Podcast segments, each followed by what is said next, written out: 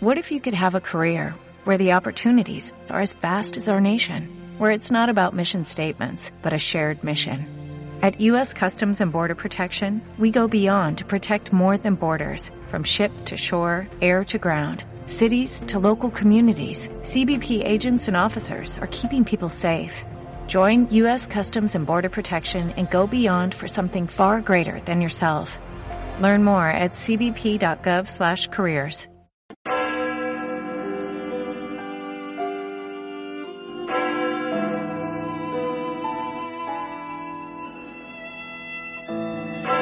tiempo dijo Jesús a los judíos, en verdad, en verdad os digo, quien guarda mi palabra no verá la muerte para siempre. Los judíos le dijeron, ahora vemos claro que estás endemoniado. Abraham murió, los profetas también, y tú dices, quien guarde mi palabra no gustará la muerte para siempre. ¿Eres tú más que nuestro padre Abraham que murió? También los profetas murieron. ¿Por quién te tienes? Jesús contestó, si yo me glorificara a mí mismo, mi gloria no valdría nada. El que me glorifica es mi Padre, de quien vosotros decís es nuestro Dios, aunque no lo conocéis. Yo sí lo conozco, y si dijera que no lo conozco sería como vosotros un embustero. Pero yo lo conozco y guardo su palabra. Abraham, vuestro padre, saltaba de gozo pensando ver mi día. Lo vio y se llenó de alegría. Los judíos le dijeron, ¿no tienes todavía cincuenta años y has visto a Abraham? Jesús les dijo, en verdad, en verdad os digo, antes de que Abraham existiera, soy yo. Entonces cogieron piedras para tirárselas, pero Jesús se escondió y salió del templo. Palabra del Señor. Si eh, una persona, un amigo, en fin, una persona conocida, porque si es un desconocido es evidentemente imposible incluso hoy en día, pero si una persona conocida te dice, oye, voy a ir a tomar esta tarde un café a tu casa, eh, pues bueno, pues qué bien, ¿no? Si tienes tiempo que no estás ocupado, pues le recibes en casa y le pones un café. Bueno, quizá alguna cosa más, pero. Pero imagínate que en vez de ser una persona conocida fuera alguien muy importante. Eh, qué sé yo, el rey, por ejemplo, ¿no? Una cosa extraña, ¿verdad? ¿No? Pero ven que te llaman por teléfono, que el rey quiere ir a tomar café con usted eh, esta tarde, por lo que sea, ¿no? Entonces tú te pones más nervioso, dices el rey, el rey, madre mía, ¿qué hago, no? El café tiene que ser el mejor, o, o voy a comprar unas pastas, antes diríamos en Embassy, antes de que lo cerraran, pero en fin, algún sitio así especial, bueno, en el rey a tomar un café, bueno. Y, y si, imagínate tú, si, si es el jefe de tu hijo, ¿eh?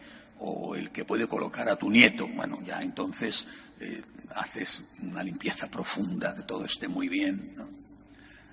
¿Por qué os digo esto? Porque no nos damos cuenta de quién es Jesús.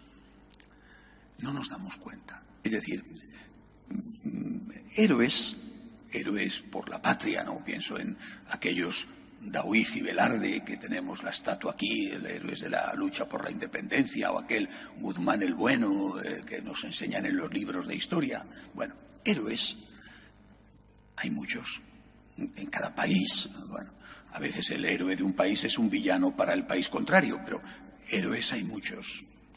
Gente que sufre, pues muchísima, y gente que sufre sin culpa ninguna. Pienso enfermedades de estas terribles que, que, que, te van destruyendo poco a poco. Eh, incluso mmm, personas torturadas, torturadas inocentemente, bueno, la tortura no está justificada nunca, pero en, ningún caso, ¿verdad? Pero es que a lo mejor han sido torturadas de forma inocente, incluso torturadas por su religión, al margen de cuál sea la religión. Pues también, por desgracia, hay muchos. ¿Cuál es la diferencia? Que esta persona es un ser humano. Será un ser humano inocente, víctima de la violencia, víctima de la injusticia, una persona que sufre una enfermedad es inocente, en fin, es, es, su ejemplo es encomiable, te ayuda mucho, bueno, todo eso, pero es un ser humano. Lo que no nos damos cuenta es de que Jesús, que es verdaderamente hombre, vamos, que si no, no le hubieran podido clavar los clavos, hubiera sido un fantasma o un, o un espíritu no encarnado. Jesús, que es verdaderamente hombre, es Dios. Esto es lo que tenemos que percibir, es Dios. Por eso, olvidar la divinidad de Jesús, ponerla a un lado, como estamos haciendo, como están haciendo algunos, es eh, ir en contra de lo esencial. Es Dios el que se ha hecho hombre. Es Dios. Es Jesús, verdadero Dios y verdadero hombre, el que ha aguantado los insultos, los salivazos. Es Dios el que ha llevado la corona de espinas. Es Dios el que ha sido clavado a un madero. Es Dios el que sufrió la angustia y la agonía, e incluso la sensación de sentirse abandonado por el Padre. Es Dios el que muere, es Dios el que derrama su sangre. Es decir, si, es honorable y, agradecer, pues, no sé, que una persona te diga, mira, necesitas un trasplante de riñón, aquí tienes uno de mis riñones que es compatible para que tú puedas vivir. Eso es de agradecer, es estupendo. Eh, eh, una persona que te salva de un accidente de tráfico o una persona que te presta un dinero para que puedas salir de un bache, eso es de agradecer. Y no habría que agradecer muchísimo más si fuera Dios el que hace eso por ti.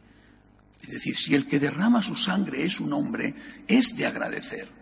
Si el que derrama su sangre es Dios, es infinitamente más de agradecer. Si viene a tomar a tu casa un café un amigo, lo preparas bien. Si viene el rey, lo preparas mejor. Si viene el jefe de tu hijo, ya no te digo cómo lo preparas. Bueno, pues el que ha subido a la cruz, el que ha derramado su sangre, el que nos ha perdonado los pecados, el que ha dado la vida por nosotros, es Dios. Esta tiene que ser la perspectiva. ¿Y por qué?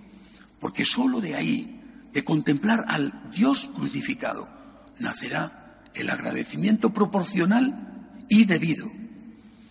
Proporcional, es decir, más que si fuera esta persona que, te ha hecho un gran favor, incluso que ha dado la vida por ti. Muchísimo más, es Dios.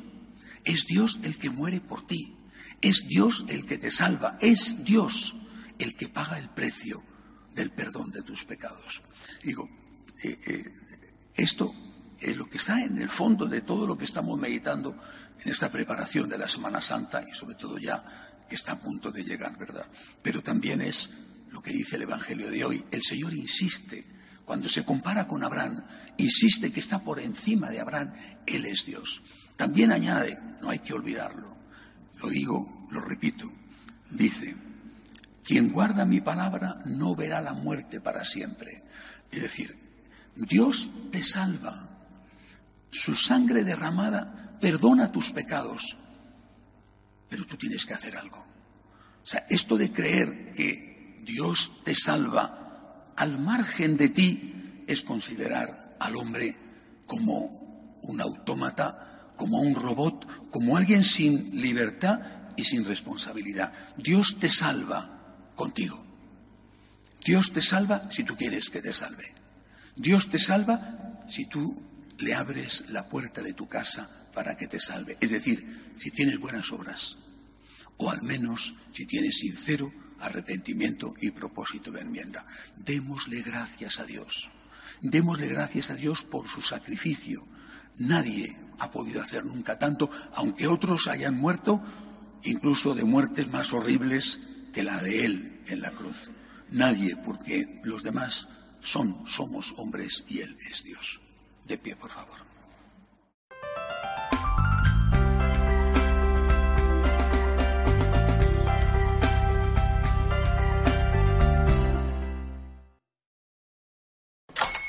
Hola, buenos días, mi pana. Buenos días, bienvenido a Sherwin Williams. ¡Ey! ¿Qué onda, compadre? ¿Qué onda? Ya tengo lista la pintura que ordenaste en el ProPlus app. Con más de 6.000 representantes en nuestras tiendas listos para atenderte en tu idioma y beneficios para contratistas que encontrarás en aliadopro.com. En Sherwin Williams somos el aliado del PRO.